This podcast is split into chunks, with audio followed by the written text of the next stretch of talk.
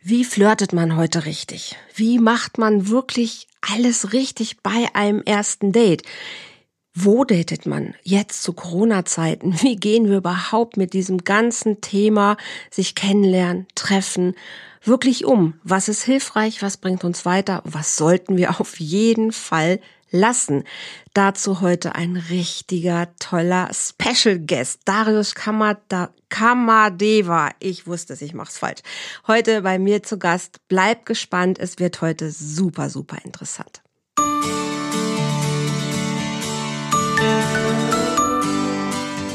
Volltreffer Herz, dein Podcast für die Liebe.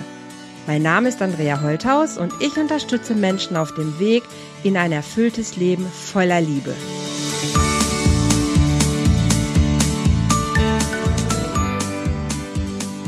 Hallo ihr Lieben, herzlich willkommen bei einer weiteren Folge hier im Love Talk von Volltreffer Herz.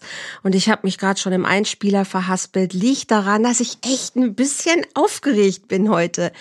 Ich habe heute Darius Kamadeva bei mir zu Gast. Vielleicht kennt der eine oder andere ihn von euch schon. Er ist einer der Flirt-Dating-Coach-Experten seit zehn Jahren wirklich online offline, glaube ich, inzwischen auch unterwegs und Autor. Ja, und er kennt sich einfach mit dem Thema Finde dein Traummann unter anderem aus. Und ich bin super happy. Darius, herzlich willkommen ähm, hier in meinem Podcast. Vielen, vielen lieben Dank, Andrea, äh, für das tolle Intro, die Einladung und äh, dass ich hier sein darf und äh, mit dir gemeinsam über das Thema Liebe und Beziehungen philosophieren kann. Ja, Darius, wie bist du auf die Idee gekommen, Dating Coach zu werden? Ja, das ist wie mit vielen guten Ideen. Die wurden so in mein Leben getragen. Also mhm. ähm, ich habe eine relativ schwierige Kindheit gehabt, würde man wahrscheinlich so von außen betrachtet sagen, als ich so mhm. drei Jahre alt gewesen bin, ist meine Mutter mit meiner Schwester und meinem Bruder und mir ins Frauenhaus geflüchtet. Okay. Äh, wegen ähm, dem Alkoholmissbrauch meines Vaters, Gewalttätigkeiten mhm. und Co. Mhm. Ähm, und dann bin ich auch in einer sozial schwachen Gegend aufgewachsen, viel mhm. Kriminalität um mich herum und so. Mhm. Meine erste ähm, große Liebe ähm, war eine sehr toxische Beziehung, würde man aus heutiger Sicht neudeutsch sagen. Ähm, oh.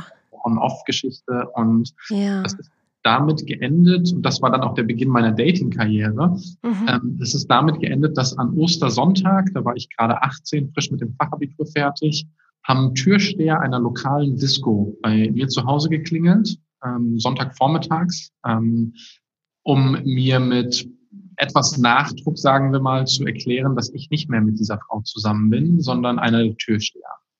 Ups.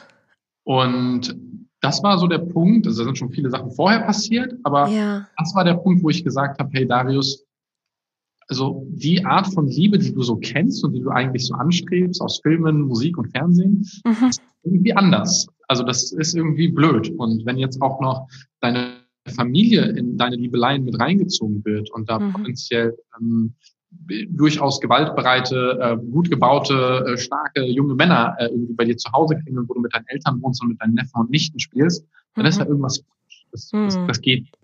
Ja. Und ich habe mich in dem Moment oder in diesem Themenkomplex, in dieser Beziehung so ohnmächtig, so hilflos gefühlt, weil ich da einfach nicht rausgekommen bin, weil ich mhm. nach Liebe gesehnt habe, und gleichzeitig irgendwie das da nicht so ganz funktioniert. Wir hatten auch schöne Zeiten. Wir verstehen uns auch mittlerweile auch gut. Wir haben auch ein gutes Verhältnis zueinander. Aber damals konnten wir das einfach nicht besser. Und ja. das hat mich auf einen Weg gebracht, nämlich mhm. den Weg, ähm, wie kann ich als Mann erstmal mhm. erfolgreicher mit Frauen sein? Also wie kann ich dieses Thema Liebe, Partnerschaft, Beziehungen als Mann für mich lösen? Und mhm. diesen Weg habe ich mich begeben, bin wow. dann irgendwann besser geworden, was auch immer besser jetzt sein mag, aber ähm, darüber können wir auch gerne noch sprechen. Sind dann irgendwann Männer auf mich zugekommen und haben gesagt, Darius, du scheinst das ein bisschen rauszuhaben mit den Frauen. Ähm, oh. Kannst du das denn nicht beibringen? Okay. Ja, klar, mache ich das. Und ähm, dann sind es so viele geworden, dass ich das nicht mehr kostenlos machen konnte. habe ich dem ersten gesagt, hey, ich würde es super gerne machen, aber ich muss halt meinen Studentennebenjob machen und da kriege ich 10 Euro die Stunde. Dann hat er gesagt, kein Problem, ich gebe dir 15 Euro. Ernsthaft? Und daraus ist es dann ähm, gewachsen. Mittlerweile sind wir ein Team von acht Leuten bei mir im Team, die mich so Krass. unterstützen bei dieser Arbeit. Und ja, es sind ganz, ganz viele Dinge in den letzten mittlerweile 15 Jahre ähm, passiert. Okay. 15 Jahre, es ist verrückt, wie die wow. Zeit vergeht. Und ähm, ja, dann gab es viele Hochs und Tiefs. Ähm, ich habe mhm. die ersten sechs, sieben Jahre lang für Männer gearbeitet, exklusiv für Männer. Ja. Dann, dann zwei, drei Jahre so für Männer und Frauen parallel. Mhm. Und dann seit, weiß ich nicht, sechs Jahren oder sowas mache ich das eigentlich. 98 Prozent meiner Klientinnen sind weiblich. Hier und da habe ich auch mal ein paar Männer, aber es ist eher die Ausnahme momentan. Ich habe dich kennengelernt, wirklich schon vor etlichen Jahren. Da, glaube ich, warst du noch wirklich mit Männern unterwegs. Und irgendwann hatte ich eine Zeit lang, da hatte ich es nicht so auf dem Schirm und dann über YouTube wieder. Und da warst du schon so der Frauenflüsterer oder der, der Versteher oder der, der den Frauen sagt, wie man ihren Trauma bekommen kann. Und da habe ich echt dreimal hingeguckt und habe gedacht so, ups, was ist da passiert? Weil ich hatte dich wirklich so als einen der Männer auf dem Schirm, ja, die Männern ein bisschen ähm, zeigen, hey Jungs, so so wäre es ein Weg, so wäre es möglich. Ich wusste nichts von dieser Hintergrundgeschichte, die ich extrem spannend finde, weil du bedienst da natürlich schon alleine durch die Tatsache, dass du ein Mann bist, ein Feld, was, was potenziell natürlich es Frauen oftmals äh, schwer macht, weil sie von Männern Übergriffe erleben oder weil sie eben aus traumatischen Geschichten bekommen. Ja, Frauen können auch Täter sein. Ne? Also lassen wir alles dahingestellt, aber in der Masse sind es Männer. So ist es einfach. Und alleine nur die Tatsache, ein Mann zu sein, macht es manchmal schon schwierig, weil egal was du tust, du bist und bleibst ein Mann und stehst damit stellvertretend für viele, viele Dinge, denen leider Frauen passieren. Ja. Und, und du, du kennst es sogar, wie ich jetzt gerade höre, ja selber aus so einer Szene zu kommen, gewaltbereit, soziale Schwierigkeiten, Traumatisierung, Alkoholismus, da ist ja schon einfach das ganze, das ganze Feld, ja. Feld mit drin. Hm. Und da, da Menschen an die Hand zu nehmen, hat ja nochmal eine ganz andere Spanne, als nur zu sagen, ah, so geht's, Kinders, und das könnt ihr jetzt machen und das sind meine Flirt-Tipps, sondern du bringst diese Tiefe einfach mit. Und das ist mir immer aufgefallen und das habe ich sehr bewundert. Und dann hast du den Switch für Frauen gemacht.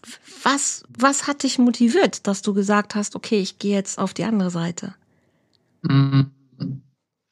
Der Grund, der mich motiviert hat, überhaupt erstmal mit Männern zu arbeiten, war persönliches Interesse. Also ich wollte mhm. selbst lernen, wie kann man Frauen ansprechen, wie kann man eine, eine andere, in Anführungszeichen, äh, Qualität von Menschen in das eigene Leben ziehen, ohne jetzt mhm. sagen zu dass manche weniger wertvoll sind, darum geht's nicht, aber einen anderen Typen einfach. Und das war mein persönliches Interesse. Und das habe ich dann gemacht, bin damit ja, relativ erfolgreich gewesen, viele verschiedene mhm. Sachen gemacht, mhm. geschrieben, ja. äh, internationale Konferenzen gemacht, alles Mögliche. Und ich hatte damals immer das Ziel, ich wollte der äh, erfolgreichste Dating-Coach für Männer werden. Das war so ein jugendliches, jugendlichen Leichtsinn hat man ja manchmal sowas. Und super, irgendwann hatte ich das Gefühl, super Ziel ja, äh, damals deutlich ego-getriebener als heute, aber mhm. damals war das so und das war auch okay, weil mich das auch so ein bisschen aus diesem sozialen Brennpunkt, aus dem ich heraus entstammen bin, rausgeholt mhm. hat. Viele Freunde ja. von mir, ehemalige Freunde sind ins Gefängnis gegangen, kriminell mhm. geworden und das war alles nicht ganz so einfach und ich brauchte einfach ein Vehikel, um da rauszukommen. Und das war für mhm. mich dann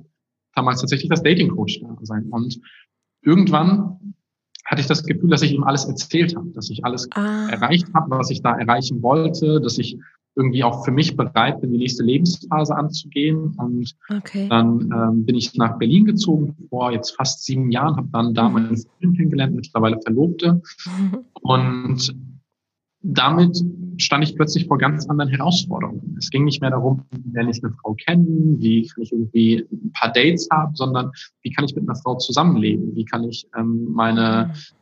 Beziehungen dauerhaft glücklich führen? Wie kann mhm. ich meinen Arbeitsalltag als Unternehmer, als Selbstständiger, als Coach mit einer Beziehung mhm. kommen? Wie kann ich solche mhm. Sachen? Mhm. Dann habe ich angefangen, über, ich sag mal, Beziehungsthemen zu sprechen. Und das waren mhm.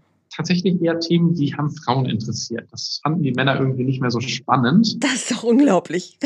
Und dann habe ich gesagt, gut, dann kam auf einmal so eine riesengroße Welle von Frauen auf mich zu, die gesagt hat, was? Du hast mit Männern gearbeitet ganz lange? Erzähl mir das, was sie dir erzählt haben. Ich will das wissen, was sie dir erzählt haben. Okay. Ja, so wird ein Schuh draus.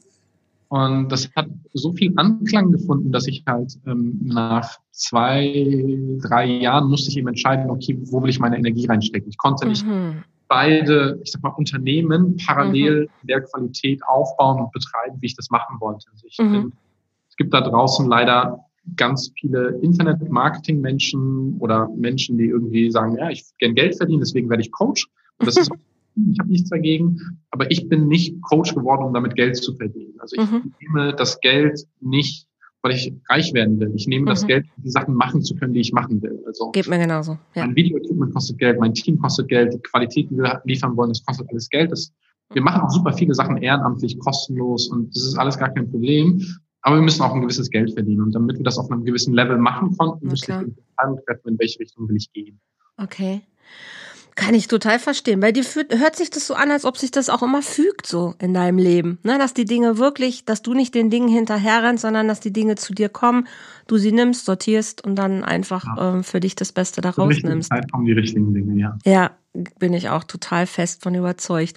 Und in mir hatte ich gerade doch so diesen Impuls, wo ich dachte, und dabei sind es gefühlt gerade die Männer, die es so nötig bräuchten, aber doch irgendwie an die Hand genommen zu werden. Nicht, weil, weil sie das alleine nicht hinkriegen, aber weil genau diese Diskrepanz, die du auch ein bisschen ja gerade angeschnitten hast, wie führe ich eine gute Beziehung? Und die Männer ziehen sich so ein bisschen raus, das ist auch mein Erleben. Ne? Also wenn, dann sind es auch eher die Frauen, die ins Coaching kommen oder die Frauen, die sagen, okay, ich möchte mal darüber reden oder das und das brauche ich und das fehlt mir. Und die Männer sind eher so, oh, ich habe doch keine Zeit, ich mache doch lieber was anderes und reden. Oh nein, ist überhaupt nicht meins. Und dann denke ich immer, ja, aber Jungs, ihr müsst irgendwas tun, weil so wie es erstmal so ein bisschen für euch läuft, ist es gerade nicht so optimal an manchen Stellen und vieles läuft auch sehr gut. Und es gibt für mich gefühlt so eine Spanne, wo Frau selbstbewusst ins Leben geht, weiß, was sie will und dann irgendwo der Mann so gefühlt nicht mitkommt und, und sie da nicht weiterkommen. Also ich erlebe gerade so in meinem Alter über Ü50 so tolle Frauen und die sagen so, hey Jungs, wo seid ihr? Ich möchte einen Partner haben, auf Augenhöhe und das klappt nicht. Was ist so dein, dein Empfinden? Was ist da los? Ähm, ich glaube, dass beide Geschlechter ähm, Herausforderungen mit sich bringen. Und es gibt mhm. eine Frage, die haben äh, Männer mir noch nicht ein einziges Mal gestellt, aber Frauen stellen sie mir regelmäßig. Und das habe ich erst fest, ganz lange Zeit verwundert. Ich habe mich gefragt, hä, diese, diese Frage kannte ich nicht. Ich habe, weiß ich nicht, sechs, sieben, acht Jahre lang mit Männern gearbeitet, mit ganz, ganz vielen und dann mit Frauen und dann kam das immer wieder auf. Okay. Und ähm, die Frage, die ähm, Männer sich niemals stellen würden, die Frauen sich aber ganz oft, mir ganz oft stellen, ist, warum soll ich denn die ganze Arbeit machen? Ähm, das ist okay. eine Frage, die, die irgendwie, weiß ich nicht, Frauen scheinen irgendwie nicht alle und nicht immer, aber ganz oft das Gefühl zu haben, naja, der Mann müsste ja eigentlich dies oder jenes machen. Und kann man natürlich mhm. denken, ist auch legitim, kein mhm. Problem mit. Aber wir können natürlich immer nur mit uns selbst arbeiten. Wir können immer nur an uns selbst ansetzen. Und ich glaube, dass beide Geschlechter ihre individuellen Herausforderungen mit sich bringen. Also ja. Frauen ganz klar, ähm, da in Anführungszeichen qualitativ hochwertige passende Männer zu finden, mhm. äh, aber Männer eben auch. Also Männer jetzt gerade in den letzten ähm, 10, 20 Jahren ähm, im Zuge der ganzen Sexismusdebatte, im mhm. äh, Zuge der feministischen Weiterentwicklung. Ich bin großer Fan von Feminismus und ich bin großer Fan ähm, auch davon, dass wir ähm, sexuelle Übergriffe, dass wir die aufarbeiten, dass wir da Sachen machen. Ja. Also ganz, ganz klar. Und gleichzeitig sind viele Männer verwirrt. Viele Männer ja. sind unsicher, die wissen mhm. nicht mehr, darf ich eine Frau ansprechen, mhm. darf ich sie ungefragt küssen, ist das ein mhm. sexueller Übergriff, darf ja. ich sie berühren, darf ich mhm. machen und so weiter. Und da liegt es, glaube ich, an beiden Geschlechtern, ähm, mhm. für sich selbst als Individuum, aber auch als Geschlecht Verantwortung zu übernehmen mhm. und aus so einer, ich nenne das die intuitive Liebe, also wieder ein bisschen mhm. mehr Intuition zu entwickeln, ein bisschen mehr Vertrauen in, das, in die innere emotionale Weisheit zu entwickeln genau. und mit dieser, aus dieser Weisheit heraus mit dem mhm. anderen Geschlecht oder mit dem eigenen Geschlecht in Beziehung mhm. zu treten.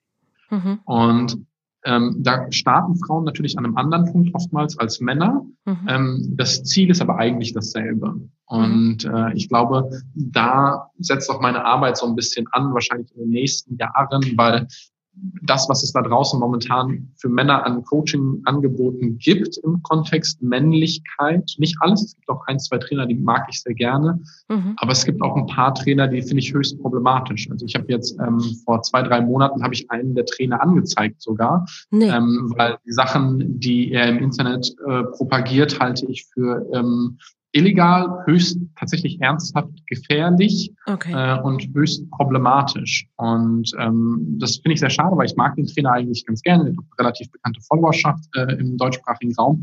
Okay. Aber das ist halt einfach nicht mehr vertretbar, was da los ist. Und deswegen habe ich mich dazu genötigt gefühlt, ihn anzuzeigen. Okay, du, du, du musst keinen Namen nennen, du darfst einen nennen. Ähm, aber was war, ähm, was war's, wo du gesagt hast, ey, das geht nicht? Da, da muss ich was zu sagen. Ich habe auch kein also, Problem damit, äh, das öffentlich kundzutun. Der Trainer, um den es in dem Fall geht, ist Orlando Owen. Uh, Orlando Owen kennen wir uns jetzt schon seit einigen Jahren, ist ein relativ bekannter Trainer für Männlichkeit im deutschsprachigen mhm. Raum. Mhm. Und ähm, er hat sinngemäß etwas, ich kann es auch, auch einfach mal aufmachen, ähm, er hat sinngemäß etwas veröffentlicht im Sinne von, lass mich mal ganz kurz gucken, damit ich keinen Mist erzähle. Ähm, er hat ähm, veröffentlicht ähm, und die verbrecherische, faschistische fette Stasi-Kuh von Merkel gehört gleich aufgehängt. Ähm, das war das, was er gesagt hat. Also fette faschistische, bla bla, irgend sowas. Und ähm, ich gönne jedem seine politische Meinung und ich bin auch kein mhm. Politiker, deswegen jeder darf wählen, was er will. Aber ich bin Humanist und ich glaube, äh, ich habe mhm. ganz starkes Vertrauen in unser Grundgesetz und ich glaube an so Dinge wie, dass die, mhm. ähm, dass die Würde des Menschen unantastbar ist. Und ich bin mhm. für Debatten, ich bin selbst Vorstand auch in der gemeinnützigen Stiftung für Vielfalt und Respekt. Da machen wir auch mhm. Kommunikation. Und für mich ist es ein riesen, riesengroßes Problem, wenn Menschen einfach ähm, körperlich bedrohen, ähm, mhm. wenn sie solche Sachen machen, das finde ich sehr, sehr problematisch. Und mhm. das ist eine Entwicklung bei Orlando und auch ein, zwei anderen Trainern, die ich in den letzten Jahren leider beobachtet habe, dass viele Menschen, die auch ein bisschen in dieser äh, entweder spirituellen Szene sind, mhm. dass sie latent anfällig für rechtsradikales Gedankengut sind. Das ist leider so. Das war zu Nazi-Zeiten schon so. Gibt es spannende ja. Mhm und ähm, auch viele sogenannte Männerrechtler. Ich finde mhm. Männerrechte voll geil. Wir sollten auch uns dafür einsetzen, weil das ist auch nicht alles gut, was, was irgendwie der Feminismus vorgebracht hat. Und Männer werden an manchen Stellen auch gesetzlich irgendwie ähm, vergessen. Also gerade in Sachen wie Scheidung, Ehe, Sorgfalt, mhm. äh, Sorgerechtsgeschichten. Mhm. Mhm. Aber diese spirituellen Männercoaches und die Männerrechtler, die neigen dazu, manchmal so ein bisschen über das Ziel hinauszuschlagen. Ich finde so mhm. eine extreme Opferhaltung reinzugehen, wo die anderen mhm. immer schuld sind. Und ja. das ist problematisch und auch nicht attraktiv und auch für einen Trainer in der Öffentlichkeit nicht angemessen. Ähm, bin ich total bei dir, den, den kenne ich jetzt nicht. Und ähm, ich glaube, er ist aber auch austauschbar, weil das, was du, was, was du gerade vorgelesen hast, diese Art und Weise, das ist gerade was, was mir in, der, in den Medien gerade extrem hochkommt, natürlich jetzt auch durch diese ganzen Corona-Debatten, wirklich extrem ins Auge fällt. Dieses Verteufeln, dieses, ähm, dieses Anklagen, dieses ähm, Beschuldigen. Und es ist ja auch ein Teil, der auch gerade Paare, Beziehungen extrem belastet. Ne, dieses mhm. unterschiedliche Denken, unterschiedliche Verhalten und die Art und Weise des Umgangs miteinander. Ja. Und ähm, das finde ich auch sehr, sehr auffällig. Vielleicht war das auch immer schon da, nur jetzt gerade kommt es einfach viel mehr hoch, weil es viel radikaler geäußert wird, finde ich. Also es, also wenn ich so Posts lese oder Kommentare lese, ob unter einem Video oder auch auf Facebook, also generell in den Social Medias, der Ton, der gerade in der Öffentlichkeit herrscht, der ist für mich an vielen Stellen kaum aushaltbar, weil er nicht meinem humanistischen Weltbild entspricht. Genau, genau das, was du sagst. Dieser Respekt vor Menschen geht mir gerade an vielen Stellen extrem verloren. Sei es äh, auf Demos, ich verstehe das alles. Ich verstehe, wo, wogegen die Leute demonstrieren. Aber die Art und Weise, wie ich Menschen angehe, auch von Feministinnen, wie sie Männer angehen, ich glaube, da tun wir uns alle überhaupt nicht. Ähm, das das geht nicht. Also du hast es so schön gerade gesagt, wieder zurück zu seiner Intuition zu kommen. Also immer wieder aus dem, aus dem mir heraus oder aus dem Ich heraus zu gucken, hey, wo, wo stehe ich als Mensch? Und was für ein, ähm, was für einen Auftrag, was für eine Idee habe ich davon, wie ich mein Menschsein in die Welt bringe und wie verbinde ich mich mit anderen Menschen. Und es geht nie über Entwertung. Also in meiner Welt geht es nicht aber es findet gerade statt. Und, und gerade im Moment ist ja so verrückt, was für Tage wir gerade haben, wenn man jetzt die USA anguckt, was passiert, also wie Wahl betrieben wird, wie Frauen und Männer vorgeführt werden, wie Menschen sich zerfleischen auf den Straßen, wie unterschiedlich die Lager gerade sind. Unterschiedlicher könnten sie gar nicht sein. Also im Moment finde ich es auch so wirklich aufwühlend. Und sich da des Mannseins treu zu sein, zu werden und auch des Frauseins bewusst zu werden und dann die Brücke zu schlagen. Was brauchen wir, damit wir aber miteinander gut miteinander können? Ob Mann, Mann, Frau, Frau, Frau und Mann, weil wir sind Menschen. Und mhm. alleine schaffen wir es nicht. Und ich glaube immer noch aus tiefster Seele daran, dass Beziehungen der Teil sind, der uns glücklich machen. Ja. Und was braucht es, Darius, aus deiner Sicht, dass wir das hinkriegen? Mit all den Herausforderungen, die wir gerade haben? Erstmal müssen wir uns bewusst machen, dass es uns so gut geht wie niemals zuvor. Also trotz der aktuellen Pandemie und trotz der ähm, situativen, wirtschaftlichen mhm. Situationen, in der Absolut. wir sind. Ja. Einer der Gründe, weswegen diese ganzen Hate Speech und diese ganzen Sachen überhaupt aufploppen, ist, mhm. weil wir so frei sind wie niemals zuvor. Ja. Wir hatten gar nicht die Möglichkeit. Also meine Eltern sind in der DDR aufgewachsen. Okay. Ähm, wäre das gar nicht möglich gewesen, seine Meinung so offen kundzutun. Also mhm. Mhm. das ist so ein bisschen ein Paradox. Ist, ähm, je freier wir sind, umso freier ploppen natürlich auch solche Sachen auf. Und mhm. je, ja, ähm, je, je freier, je weiter Frauen kommen mit ihren Frauenrechten, mhm. umso schneller starten natürlich auch so Movements wie MeToo. Das wäre früher ja. ja. gar nicht möglich gewesen, weil nee. Frauen gar nicht frei genug gewesen sind. Das heißt, MeToo mhm. deckt zwar auf, mhm. mhm. ist aber auch ein Beweis dafür, wie weit wir überhaupt erst gekommen sind, auch ja. wenn sich das nicht. Ja. Das heißt, wir mhm. dürfen erstmal ähm, anerkennen, dass wir schon ziemlich weit gekommen sind. Ja. Trotz, der ganzen, trotz der ganzen Fakten, die wir haben, sind wir ja. sehr weit. Dann brauchen wir ähm, ein Update für ähm, unser Bild für Männlichkeit, Weiblichkeit und Beziehungen. Denn mhm. meine Eltern, wie gesagt, sind in der DDR aufgewachsen, in einem ganz anderen äh, politischen System, ganz anderem Wirtschaftssystem. Es gab kein Internet. Auch anderen Rollenbildern. Ne? Rollenbilder, alles ganz, ganz ja. anders. Ja. Und deren Beziehungsbild hat in dieser Zeit Sinn gemacht, vielleicht oder vielleicht auch nicht. Mhm.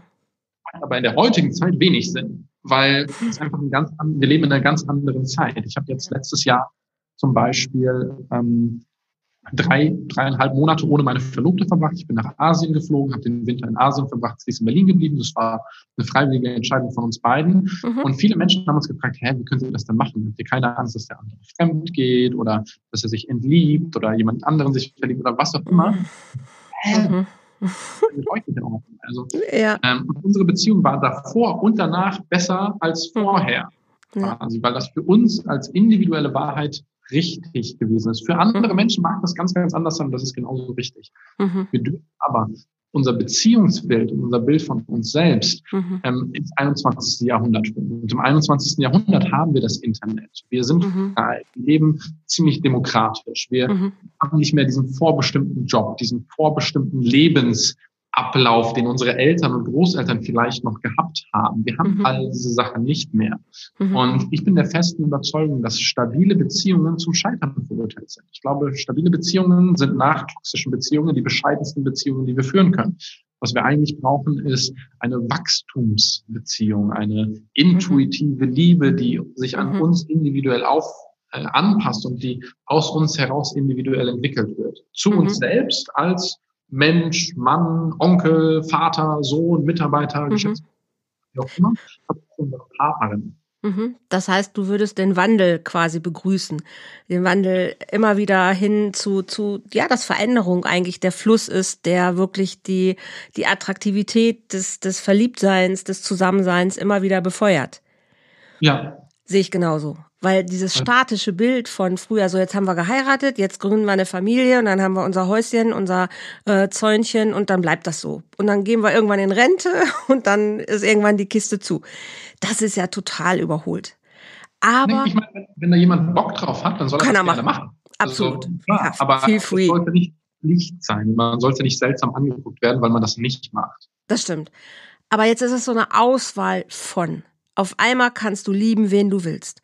Du kannst eine Beziehung führen, wie du willst. Zusammen, nicht zusammen, in einer Entfernung. Es ist alles auf einmal möglich. Und ich habe so ein bisschen das Gefühl, dass uns das an manchen Stellen auch komplett überfordert. Wenn ich so auf ganz schön. Ganz schön, ne? Ja. Und wenn ich so auf diese Dating-Portale gucke, die ja aus dem Boden sprießen wie die wie die Pilze und so viele Tausende oder Millionen von Singles da drauf sind, wo ich denke, ey, wow, eigentlich müssten wir doch wieder lauter Paare haben, weil alle Menschen sich da daten wie die Ameisen. Aber nein, es bleiben Singles, es bleiben Single-Haushalte. Der Mensch ist bestrebt, doch irgendwie eher für sich alleine da durchzugehen. Verbindung ist auch anstrengend. Nee, und wer weiß, vielleicht verpasse ich auch was. Und ich habe das Gefühl, trotzdem kriegen wir es noch nicht gut hin. Und ja, vielleicht ist es diese Überforderung, vielleicht ist es tatsächlich dieses Gefühl von, boah, jetzt sind wir frei. Wir müssen uns nicht mehr unterordnen, wir müssen uns gar nicht mehr beschränken. Oh, jetzt können wir das Ganze erstmal in Fülle genießen. Wäre ich ja auch fein damit, wenn es eine Form von Genuss wäre. Aber trotzdem, wenn ich durch die Stadt gehe und ich lebe in Köln, wenn ich hier morgens um 8 Uhr mit der Bahn fahre, scheiße, die Leute sehen nicht glücklich aus. Was bräuchten wir noch, damit wir kapieren, hey, da sitzt ein Mensch und mit dem könnte ich was erleben, mit dem könnte ich eigentlich das Paradies auf Erden haben. Aber nein, ich tue es nicht. Weißt du, was ich meine? Also wir brauchen natürlich ganz viele Sachen. Also die erstmal die Fähigkeit, mit dieser Freiheit umgehen zu können. Das ja. ist nicht so einfach. Nee. Äh, meine Mitarbeiter in meinem Team, die arbeiten sehr frei, wir sind äh, dezentral aufgestellt, alles online, über verschiedene mhm. Länder verteilt, das ist alles cool. okay. Und ich habe nicht das Bedürfnis, die immer sehr stark zu führen und zu sagen, hey, so und so muss ihr das machen, sondern die müssen sehr frei mhm. arbeiten, sehr eigeninitiativ. Und damit kann nicht jeder handeln. Nicht jeder ist, nee. will das so. Manche Leute sagen, hey, sag mir einfach, was ich machen soll, dann mache ich das gut. Das auch Struktur. Genau, man muss ja erstmal gucken, was will man überhaupt selbst. Wir haben leider nicht gelernt, diese, diese Freiheit, die wir jetzt haben, zu zu, zu handeln. Mhm. Ähm, was aber ein bisschen problematisch ist, ist, dass wir das Gefühl haben, und es ist tatsächlich nur ein Gefühl an vielen Stellen, dass es früher einfacher oder besser gewesen ist. Okay. Das ist aber nicht. Ah. Wenn man mal mit mit Paaren spricht, die jetzt 50, 60 Jahre lang zusammen sind, goldene Hochzeit haben. Oh ja, Wahnsinn. Gesprochen. Ja. Ich habe gesagt, unter anderem mit meiner Oma, und ich habe gesagt, hey, Oma, wie kann das denn sein, dass ihr das damals reihenweise geschafft habt, bis zum mhm. Ende eures Lebens zusammen zu bleiben und heute das kaum jemand hinkriegt. Mhm. Super Frage. Ja. Damals waren das eben andere Zeiten. Damals mhm. war nach dem Zweiten Weltkrieg ähm, das erste Haus, was wir bezogen haben, da haben wir nicht alleine drin gewohnt, da hat oben noch ein alter Mann gewohnt. Wir hatten mhm. Plumpsklon, Plumpsklon, kein fließend Wasser. Ähm, selbst wenn ich mich hätten scheiden wollen, wo hätte ich mhm. denn hingehen? Mhm wie denn machen sollen. Wir dürfen nicht vergessen, mhm. dass zu den Zeiten unserer Großeltern, manchmal auch unserer Eltern, der Mann noch unterschreiben musste, damit die Frau überhaupt einen Führerschein machen kann. Absolut, ja, ja, ja, ja, ja. Wie hätte sich die Frau denn trennen sollen? Ja. Egal wie sehr unglücklich sie gewesen ist, egal mhm. wie unglücklich der Mann gewesen ist, mhm. das wäre einfach gar keine Option gewesen. In Ländern wie Irland gab es gar nicht die rechtlichen Rahmenbedingungen für Scheidungen bis ich weiß nicht, mit 1900 irgendwas, also 1990 oder so. Ja. Das heißt, es gab gar nicht die Rahmenbedingungen dafür. Heutzutage haben wir die Freiheit, uns mhm. zu trennen. Und ich begleite viele Frauen durch Trennungen, die sagen, mhm. hey, wir sind jetzt 10, 15 Jahre zusammen, wir haben uns weiterentwickelt, passt nicht mehr. Mhm. Na, früher hätten die zusammenbleiben müssen. Wäre gar nicht ja. anders gegangen. Mhm. Und hätten sie mit ihrer Unglücklichkeit quasi leben müssen. Heutzutage müssen wir das nicht mehr. Nee. Und das ist, glaube ich, etwas, was wir ganz, ganz, ganz, ganz häufig vergessen und das so ein bisschen auch romantisieren. Ja, früher ist es ja besser gewesen. Früher gab es noch die echte Liebe, wahre Männer, echte Partnerschaften, die bis zum Ende des Lebens gehalten haben. Ja, wenn wir jeder die Möglichkeit der Trennung verwehrt, dann klar, dass du zusammenbleibst. Ganz natürlich. Und mhm. wir dürfen vergessen, die Anforderungen, die man damals hatte, um eine Beziehung zu führen, waren deutlich geringer. Ich habe meine ja. Oma auch mal gefragt, Oma, mhm. warum bist du denn mit dem Opa zusammengekommen? Und sie, ja, ja, das war damals 19, da war ich 19, das war in Storkow hier in der Nähe von Berlin. Ich war nur im Tanzabend und dein Opa hat mich zum Tanzen aufgefordert. Er war ein schmucker Mann, er war bei der äh, Armee damals und ja, dann sind wir halt zusammengeblieben. Mhm. hä, wenn du heutzutage eine Frau oder einen Mann fragst, was, was, was suchst du denn im Partner? Naja, der muss dies, dies, dies, dies, dies, dies, das, das, das, das. Damals hat es gereicht, wenn man irgendwie Schmuck gewesen ist, was immer das bedeutet, und äh, wenn man einen Job gehabt hat. Und klar, wir können jetzt natürlich die Erwartungen ganz hochschrauben, aber dann ist die Wahrscheinlichkeit, dass wir enttäuscht werden, natürlich auch deutlich höher.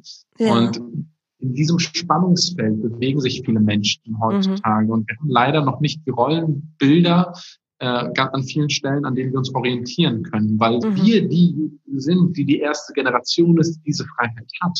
Kein ja. Krieg, wirtschaftliche Stabilität, ähm, demokratisch, demokratisches politisches System, Freiheit, ja. Internet. Ja. Wir dürfen Rollenbilder sein, wir dürfen das entwickeln. Aber das mhm. ist natürlich auch eine Herausforderung. Ah, absolut, die es auch echt gilt zu meistern. Ich habe meinen, also ähm, meine Großeltern habe ich nie kennengelernt. Ich habe so eine stellvertretende Oma gehabt, die ist auch 93 geworden und ähm, ich habe sie auch oft diese Fragen gefragt, weil sie auch sehr lange mit ihrem Mann ähm, verheiratet war und ihre Antwort war immer Kindchen, wir hatten noch Anstand. War immer so, das war immer so ihr Satz. Also wenn irgendwas war, dann war das immer, also wir hatten ja noch Anstand. Und dann erst habe ich darüber gelacht und viele Jahre später ist mir wirklich nochmal so in den Kopf gekommen und habe ich gefragt, Oma, was meinst du mit Anstand? Und dann hat sie das wirklich ähm, sehr gut beschreiben können, diese Form von, von Höflichkeit, diese Form von ähm, Wertschätzung, diese, diese Form von Galanz. Ne? Sie hat das immer so, mein Opa wäre so galant gewesen, beschrieben. Und ich konnte da erst gar nicht so viel mit anfangen. Und irgendwann habe ich aber gemerkt, ich glaube, ich habe verstanden, was sie meint, weil das ist so ein Teil, der mir häufig fehlt. Wenn ich ähm, junge Menschen in der Bahn höre oder auch in der Stadt manchmal, die Sprache ist schon alles andere als anständig. Manchmal. Kommt auch auf Gruppen an. Aber es gibt so ein Verhalten, wo ich denke, ey, sorry, das ist nicht anständig. Und da denke ich schon, ah, oh, ich rede wie meine Oma. so dieses Wort Anstand hat irgendwie einen ganz hohen Stellenwert in meinem Leben bekommen. Und mit meinem Partner habe ich ein Gefühl von, ich habe endlich einen Menschen an der Seite, der auch diesen Anstand oder die Höflichkeit, sei es in der Kommunikation, sei es aber auch im Umgang miteinander, genauso versteht wie ich. Und das macht es so angenehm. Und ich, ich vermisse das manchmal so sehr. Ähm, alleine nur irgendwie sich zu bedanken für irgendwas. Oder wenn mich jemand anspricht, mich erstmal zu freuen, dass mich jemand anspricht und nicht gleich irgendwie so, mein Gott, warum spricht er mich an? Was will der denn? Oder, ach nee, also so, so schroff zu sein. Oder mhm. zu sagen, ich kann heute nicht. Also sich zu verabreden und dann aber zu melden und zu sagen, du, es passt mir nicht, anstatt nicht zu kommen oder einfach jemand zu bloggen, nur weil man irgendwie sich geärgert hat oder so. Also alles so Sachen, die ja die das Zwischenmenschliche teilweise irgendwie schwierig machen. Also dieses Bloggen finde ich ist, blockieren finde ich ist echt so ein, so ein Unding. Und da vermisse ich manchmal so eine Form von, ja, galantes Verhalten, Anstand, Höflichkeit vermisse ich an vielen, vielen Stellen. Und ähm, das sind so Kleinigkeiten, wo ich denke, ey, wie, wie kriegen wir das wieder hin, dass wir da einen anderen Umgang miteinander bekommen? Und es passt so ein bisschen an das, was du auch gesagt hast über diesen, über diesen Coach halt. Wenn ich natürlich als Vorbild so agiere und mich so äußere, ja, was soll dann daraus werden? Wie, wie machst du das in deinen, in deinen Coachings? Also was ist so dein, dein, dein Herangehen, dass du sagst so, hey, Mädels, da könntet ihr eure Männer irgendwie mit ins Boot holen? Was sind da so deine Ansatzpunkte? Hm, ich komme gleich auf die Frage zurück. Ich würde dir okay. gerne ein Zitat vorlesen gerne. und ähm, dich fragen, von wem du glaubst, dieses Zitat stimmt, weil du gerade das Thema Anstand angesprochen hast. Also, oh Gott. Jemand ähm, hat mal gesagt, die Jugend liebt heutzutage den Luxus. Sie hat schlechte Manieren, verachtet Autorität, hat keinen Respekt vor den Älteren und schwatzt, wo sie arbeiten sollte. Die jungen Leute stehen nicht mehr auf, wenn Ältere das Zimmer betreten. Sie widersprechen ihren Eltern, schwadronieren in der Gesellschaft, verschlingen bei Tisch die Süßspeisen, legen die Beine übereinander und tyrannisieren ihre Lehrer. Was glaubst du, wer hat dieses Zitat gesagt? Oh Gott, die meisten Zitate werden Einstein nachgesagt, aber der war es nicht. ich, keine Ahnung. Keine Ahnung. Wer würde sich über sowas so äußern? Ich glaube, kein Politiker. Schriftsteller. Ich wäre eher so bei irgendein ein Literar, irgendein ein Schriftsteller, ein großer. berühmt Dieses Zitat stammt aus einer Zeit 470 Jahre vor Christus. Ach komm. Zwar stammt es von Sokrates. Nee. Und warum ich das sage, ist, weil du gerade gesagt hast, dass deine Oma gesagt hat, die Jugend ist so und so und du hast es auch so wahrgenommen. Und das ist richtig. Das hat Sokrates vor 2000 Jahren aber auch schon über die Jugend gesagt. Er hat diese, Das heißt, diese Sprache benutzt? Wow. ist natürlich jetzt, also er hat natürlich nicht auf Deutsch gesprochen, logischerweise, Ah, okay. ähm, aber Okay. ähm, die deutsche Übersetzung wäre so. Ähm, und was ich damit sagen will, ist, vor Cool. 2000 Jahren haben sich die Erwachsenen und Älteren schon über den Verfall der Jugend ausgelassen. Das ist kein neues Phänomen. Okay. Und, okay, so, ich sehe das auch so. Ich, wenn, ich, mein- wenn ich mitbekomme, wie meine Nichte manchmal spricht, ja, man die irgendwie Intelligenz und so. Das Ja. ist halt einfach so. Ja. Ähm, das ist ein lang ergreifendes System. Ähm, so oder so. Ähm, zurück zu der Frage, was mache ich in den Coachings? Wie, wie Mhm. arbeite ich in den Mhm. ähm, Es kommt natürlich immer so ein bisschen ähm, auf die individuelle Situation an. Ich glaube, jeder Mensch ist individuell, jede Beziehung ist individuell, jedes Coaching ist Ja. weit individuell. Was ich, ich selbst sehe mich nicht als Dating-Experten. Ähm, ich Mhm. werde oft als Dating-Experte bezeichnet, das ist okay für mich. Steht so im Internet. Dating-Experten, weil ich gar nicht wissen kann, was du in deinen Dates gut findest oder nicht. Ich kann ja nicht der Okay. Experte für Leben sein. Mhm. Was ich bin, bin Prozessbegleiter, Übersetzer, Vermittler, ähm, Mhm. ich helfe Coach, wie auch immer. Ich helfe Menschen dabei, Frauen dabei, für sich selbst herauszufinden, was für sie richtig ist. Ganz oft kommen Frauen zu mir und sagen, Darius, mir ist XYZ passiert, was soll ich machen? Und meine Standardfrage ist, ne, was willst du denn machen? Es gibt ja immer viele Optionen. Ja. Und das herauszuarbeiten, wer will ich im Leben sein, wie will ich mich positionieren, was sind so die Leitplanken meines eigenen Lebens, Mhm. das ist ein großer Teil meiner Arbeit. Denn erst Mhm. wenn ich das weiß, wo, was bedeutet Liebe für mich, was bedeutet Mhm. für mich, welche Werte sind mir in einer Beziehung wichtig, erst wenn ich das weiß, kann ich ja überhaupt erst sagen, okay, wie will ich mich verhalten. Mhm. Der eine Mensch sagt, für mich ist 100% Ehrlichkeit das Allerwichtigste. Ja. Dann musst du einfach ehrlich sein. Der nächste Ja. sagt mir, ja, ich muss nicht jedes Geheimnis wissen, ich muss nicht jedes Geheimnis teilen. Hauptsache, ich habe die Loyalität meines Partners. Das ist Mhm. genauso wichtig. Mhm. Und das gilt es erstmal herauszufinden. Und ähm, wir haben einen schönen Prozess dafür. Äh, wir nennen das die Heldinnenreise. Das ist ein Mhm. mehrmonat, mehrmonatiger Prozess, wo wir eben ähm, jeden Monat so eine kleine Gruppe, 15 Frauen ist das Maximum, was wir pro Monat aufnehmen, durch Mhm. diesen Prozess eben begleiten. Mhm. Und da haben wir ähm, vier äh, Säulen, die wir uns immer anschauen. Wir schauen uns zuerst an, was sind denn meine Überzeugungen, meine Glaubenssätze zu Ja. einem bestimmten Mach ich auch mal, ja. Glaube ich an Liebe überhaupt? Genau. Oder was will ich glauben über Liebe? Wenn ich Mhm. das weiß, frage ich mich, okay, was ist denn meine Vision? Also wo will ich eigentlich hin? Wenn ich das weiß, dann frage ich mich, okay, warum will ich das eigentlich? Also Handlungsmotivation. Mhm. Und der vierte Schritt ist dann, was ist meine 80-20-Strategie, um das zu erreichen? Also meine, meine, eine effektive Strategie, um das zu erreichen. Okay. Und das ist quasi dieser vierteilige Prozess. Also was glaube ich? Wo will Mhm. ich hin? Warum will ich das? Und wie erreiche ich das? Und Mhm. diese, diese, diesen Blueprint wenden wir an auf verschiedene Lebensbereiche. Also wir starten mit dem Bereich Fitness und Gesundheit, äh, intellektuelles Leben, emotionales Leben, spirituelles Leben, ähm, zwischenmenschliche Beziehungen, Liebesbeziehungen, Karriere. Also wir machen quasi so Also ein Allrounder, quasi so einmal Genau. rundrum. Okay. weil wir viele Menschen versuchen, ein Ziel zu erreichen. Die sagen, hey, ich will diese Partnerschaft haben. Und Es Mhm. ist absolut legitim, Ziele zu haben. Ziel zu haben ist wie, meine Wohnung ist schmutzig und ich sage, ich muss meine Wohnung aufräumen. Das ist das Ziel. Mhm. Und wenn ich das Ziel habe, meine Wohnung aufzuräumen, habe ich vielleicht keine Lust dazu, aber ich reiße alle meine Motivation zusammen und sage, okay, ich mache das jetzt und dann räusel ich darum und habe die Wohnung sauber. Dann habe ich das Ziel erreicht. Mhm. Wenn ich jetzt aber kein System habe in meinem Alltag, ist meine Wohnung relativ schnell wieder schmutzig Mhm. dann bin ich aber noch demotivierter als vorher, weil Mhm. der Sauberkeit hat ja nicht gehalten. Mhm. Und die meisten Menschen kommen zu mir, weil sie ein Ziel erreichen wollen, aber die verstehen nicht, dass sie eigentlich ein System, ein Lebenssystem, Mhm. ein Lifestyle auf Neudeutsch kreieren müssen, der dieses Ziel ganz natürlich erreichen lässt. Mhm. Eine Macht Sinn. Art und Weise sein, damit Ja. ich diese Beziehung führen kann, damit ich nicht Ja. immer nur etwas tun muss, weil das ist anstrengend, damit ich einfach Mhm. sein kann.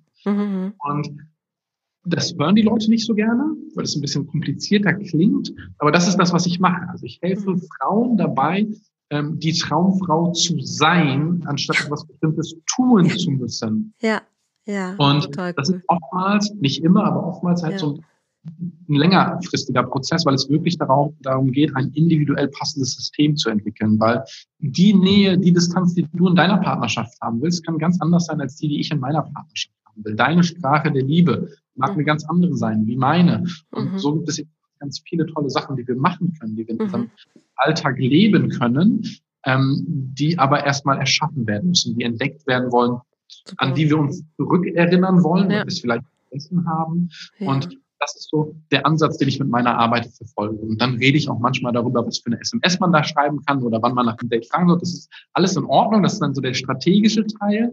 Ähm, auch cool. Aber ich versuche auch immer diese anderen Teile eben vorher zu machen, damit es auch wirklich eine individuell passende Lösung ist.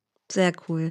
Ich glaube, das ist wirklich also ein wunder wunderschöner Ansatz, den ähm, ja, den mache ich im Prinzip auch so.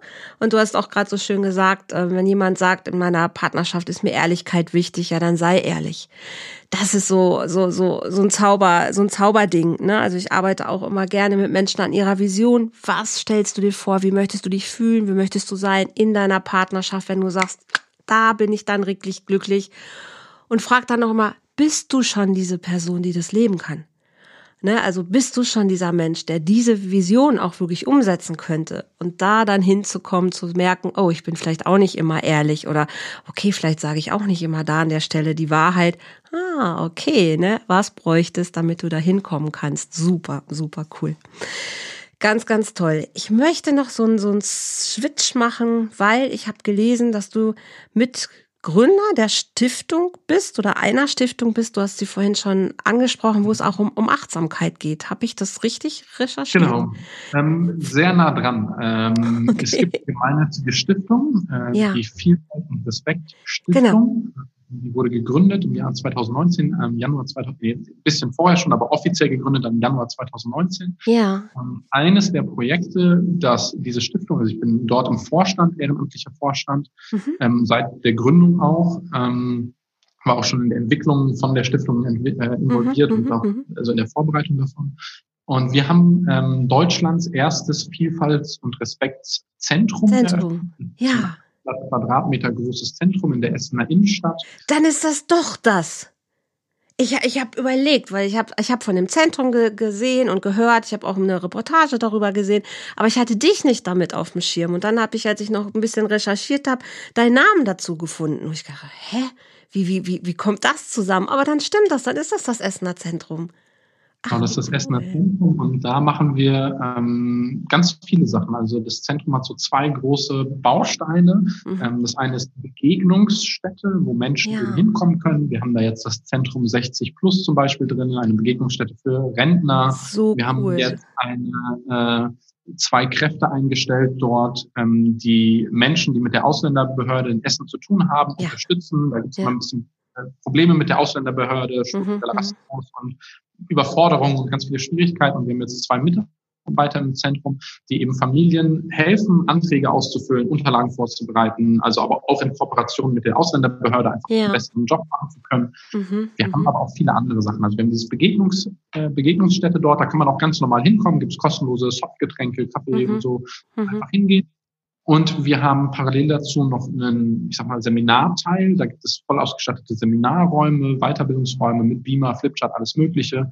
Da finden Schulungen statt, äh, Trainings. Ähm, die Sparkassenstiftung hat sich bei uns eingemietet. Ähm, wir machen Deutschkurse für geflüchtete Menschen. Mhm. Wir machen ähm, interkulturelle Kompetenztrainings. Wir machen, wir bilden sogenannte Respektschützen aus, also Kooperation mit Schulen zum Beispiel. Wow, super. Wir haben dort ähm, Gebetsräume, äh, getrennt nach Geschlechtern, also für Männer und Frauen, weil okay. nicht, weil wir besonders religiös sind, wir sind nicht religiös, ähm, aber wir haben eben dieses, der Bedarf in der Essener Innenstadt. Ja, und es geht um Integration, oder?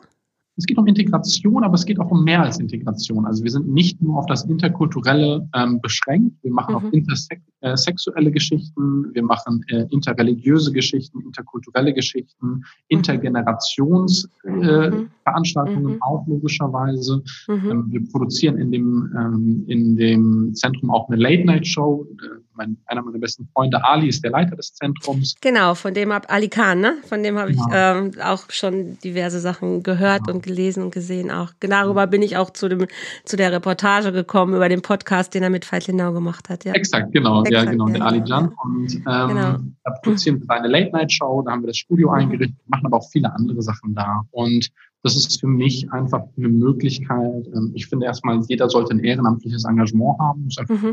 Gesellschaft. Mhm. Und mir sind diese Themen einfach wichtig. Und ich habe da einfach die Möglichkeit, ähm, als Trainer, als Coach meine Expertise mit reinzubringen. Mhm. Ähm, wir haben Gott sei Dank eine gute Finanzierung im Hintergrund. Also wir sind jetzt nicht auf das Geld angewiesen. Es ist ja. schön. Also jeder kann uns Geld spenden, wir können auch Spendenquittungen ausstellen. Wir haben aber eine Finanzierung sichergestellt, auch für noch wow. eine Weile ähm, wo, cool. die uns ermöglicht, eben eigene Aktionen zu machen. Wir haben ja. zum Beispiel mit zusammen haben wir ähm, wann war das? Bei der letzten Bundestagswahl, als die AfD in den äh, Bundestag eingezogen ist. Jeder darf wählen, was er will. Ich mag die AfD aber trotzdem nicht. Ähm, aber als die AfD äh, in den Bundestag eingezogen ist, haben wir eine Demonstration in Berlin gemacht ähm, gegen Hass und Rassismus im Bundestag, beziehungsweise mhm. für Vielfalt und Respekt im Bundestag. Mhm. Und ähm, da sind auch 12.000 Leute gekommen. Wahnsinn. Da hat Culture Candela ist da aufgetreten. Ja, wir hatten Holocaust-Überlegende. Ähm, wir haben echt was auf die Beine gestellt. Ja. Und das kann ich jetzt, also das, das Darius Kamadeva Brand kann ich einfach so eine Demo veranstalten. Ich bin, also das, das passt thematisch nicht. Aber gleichzeitig positioniere ich mich als Mensch einfach für Themen, ja. arbeite damit ja. Und äh, die Stiftung, was da eben ähm, mit zusammenhängt, gibt mir eben die Möglichkeit, da auch eben gesellschaftlich aktiv zu sein und mich mhm. für Dinge umzusetzen. Ähm, wir werden auch bald eine Aktion machen, ähm, wo es um das Thema Vergewaltigung geht, beziehungsweise mhm. ähm, sexuelle Übergriffe. Wir haben mhm. große Probleme in der Strafverfolgung in Deutschland. Ähm, mhm. ist, wenn man sich da mal mit auseinandersetzt, ganz, ganz, ganz, yep. ganz problematisches Thema. Und solche Sachen. Ja. Mich hat das total berührt, als ich das mitbekommen habe. Und wie gesagt, da hatte ich dich gar nicht da auf dem Schirm. Als ich das von Ali Khan gehört habe letztes Jahr, hat es mich total berührt. A, was du jetzt sagst, sowieso auch nochmal. Ähm, weil wenn, also ich, gut, klar, ich bezeichne mich als Beziehungscoach. Ich bin Trauma- und Familientherapeutin seit über 20 Jahren mit diesen Themen unterwegs, 20 Jahre Straffälligenhilfe. Also wenn du von den, den Schwierigkeiten der Strafverfolgung redest, ich weiß exakt, was du meinst. Und mich hat's berührt, weil ich Beziehungen gar nicht immer nur in, dem, in diesen Liebesbeziehungen sehe. Das ist ein Teil, auch ein Teil meiner Arbeit, aber für mich geht's mehr um dieses gesellschaftliche Verständnis von unseren Beziehungen von Mensch zu Mensch. Und dieses Zentrum, das hat mich so berührt, weil ich gesehen habe, so, boah, ihr bringt es eigentlich total auf den Punkt. Also die Annahme einfach von Menschsein. Egal welche Kultur, egal welches Geschlecht, egal welches Alter, egal welcher Hintergrund. Und das hat mich total angesprochen. Und da sehe ich auch so ein bisschen mein, mein Enthusiasmus, wo es hingehen darf, wieder da echt einen gesellschaftlichen Beitrag auch zu leisten, anzuerkennen, Mensch, wir müssen uns annehmen. Das ist eigentlich das Einzige, was es braucht, um ja stabile, um aber auch funktionierende, glückliche, liebevolle, wertschätzende Beziehungen zu haben und nicht nur auf einen Partner, sondern Kinder, alte Menschen, Menschen, die aus anderen, aus anderen Lebenswelten kommen. Es ist doch verdammt nochmal genug Platz für alle da. Also da Raum zu schaffen, dass wir uns wirklich ja, begegnen können, fand ich so, so schön. Und das hat mich wirklich ähm, sehr, sehr, sehr berührt. Und dann, als ich jetzt noch gehört habe, dass du da mitmachst, dachte ich so, geil, also es ist, es ist so schön. Also es ist einfach so gut, weil es, ich finde, es passt thematisch hervorragend zu dir. Absolut, klar. Weil es ist der Standpunkt von Beziehung. Und alles hat mit Beziehung ähm, zu tun. Und es fängt immer bei mir an und hört bei dir auf. Also von daher finde ich, passt das ähm, hervorragend. Und ich wünsche euch da mega viel Spaß. Kann man da mitmachen? Also kann man, man kann da was, was kann man da tun? Man ähm, kann da einfach hinkommen, äh, zum Beispiel. Ja. Man mhm. kann aber auch, wenn man, also das Zentrum ist ein physischer Ort. Das ist natürlich praktisch, wenn man in Essen ist. Also mhm. da das heißt, viel passiert innerhalb des Zentrums, aber nicht zwangsläufig. Wir machen noch viele ähm, Online-Kampagnen, äh, wo man mhm. unterstützen kann. Ähm, wir, wir, helfen auch in Form von Workshops, Trainings ähm, für Firmen, ähm, für die Polizei, für Lehrer, für wer auch immer. Ähm, man kann sich äh, ehrenamtlich engagieren. Man kann einfach sagen, hey, ich finde da ein Thema spannend, was ihr macht oder fände das spannend gut, wenn ihr das Thema bearbeiten würdet. Mhm kann man sich da einbringen? Ganz, ganz viele Möglichkeiten. Also einfach auf die Webseite gehen, mal eine E-Mail schreiben oder einfach mal vorbeikommen. Jetzt äh, im November sind wir wegen äh, Corona geschlossen. Ja. Ähm, logischerweise, weil Begegnungsstätte ist gerade. Naja, ist gerade. Ähm, aber wir haben viele ja. Sachen auch online äh, gelegt. Das heißt, wir ja. machen regelmäßig auch so Kaffee trinken online mit unseren Ehrenamtlichen. Ähm, wir haben einen äh, Arbeitskreis Feminismus, der sich regelmäßig online austauscht. Ähm, wir haben ganz, ganz viele Dinge, die da ähm, passieren in diesem Kontext. Wir planen auch momentan noch ein paar äh, neue Projekte, ähm, die auch in diesem Themenfeld mit drin sind, noch ein bisschen größer, schneller, weiter, besser, so wie man das immer möchte, wenn man einmal gemacht okay. hat. Ähm, und da wird auch noch einiges kommen. Vielleicht dieses Jahr noch, aber wahrscheinlich eher erst nächstes Jahr. Ich verlinke das einfach mal mit unter den in den Show Notes hier. Mhm. Also auch den, den Kontakt zu dir. Und ähm, ja, ich, ich freue mich, dass da einfach noch ganz viel kommt, ganz viel passiert.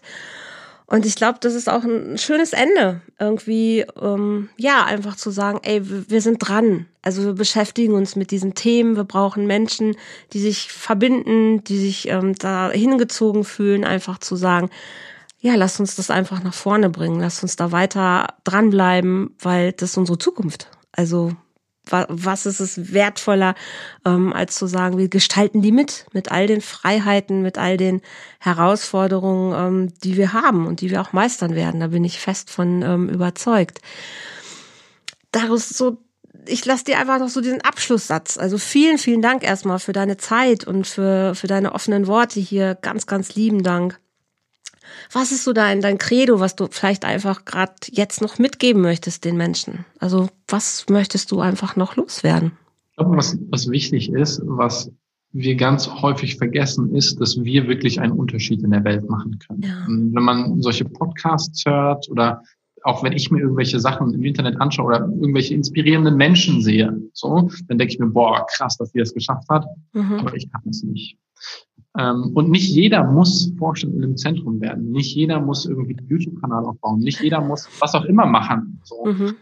Manchmal reicht es schon, wenn wir einen Unterschied im Leben von einer Person machen. Das stimmt.